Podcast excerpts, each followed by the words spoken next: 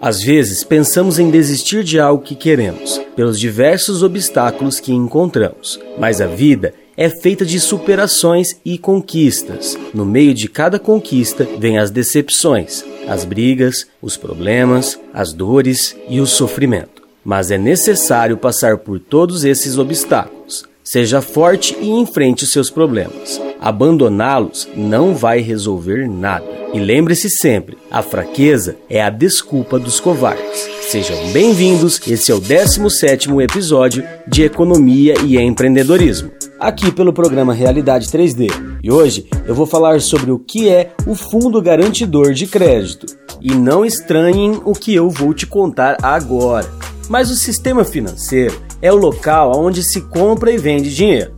Por exemplo, quando você deposita suas economias do mês na poupança, o banco não deixa os recursos parados. Se fosse assim, ele não teria de onde tirar receitas e lucrar. Neste exemplo, o banco empresta os recursos que você nele aplica em poupança para financiar a construção de imóveis.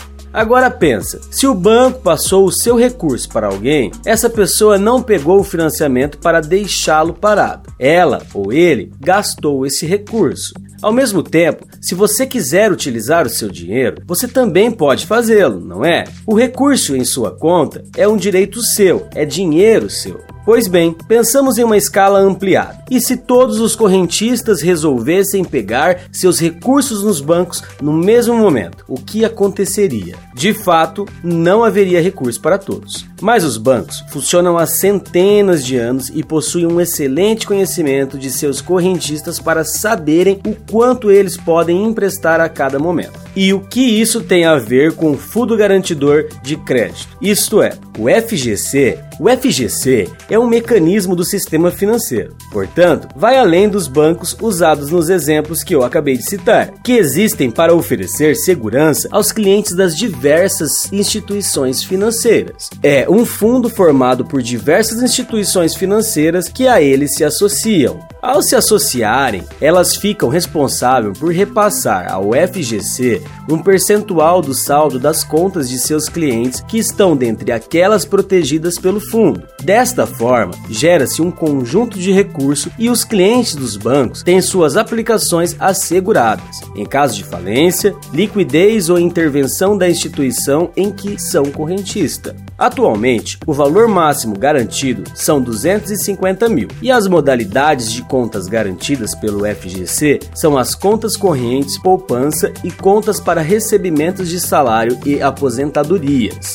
Além delas, também são protegidas as aplicações em CDB e nas mais diversas letras de mercado imobiliário, de crédito do agronegócio, de câmbio, hipotecária, imobiliária e etc. Logo, ações, cotas em fundos de investimentos, derivativos, entre outros ativos financeiros, estão fora do FGC, principalmente porque carregam maior grau de risco e de especulação. O FGC é, portanto, um garantidor de que os clientes das instituições financeiras terão seus recursos caso aconteçam as raras ocasiões em que tais instituições sofram adversidades. Ele serve, assim, para promover a segurança e estimular que mais mais pessoas ingressem no sistema financeiro. Isso é bastante importante, pois mais recursos são emprestados, menos recursos ficam ociosos e mais se dinamiza a atividade econômica do Brasil, principalmente em uma economia em que o consumo tanto funciona quanto a questão é crédito, como aqui no Brasil. Esse foi mais um episódio de Economia e Empreendedorismo aqui pelo programa Realidade 3D. E já que você está aqui, vá ouvir os mais conteúdos do nosso programa. Não esqueça de nos seguir no Instagram e de nos acompanhar pelo YouTube.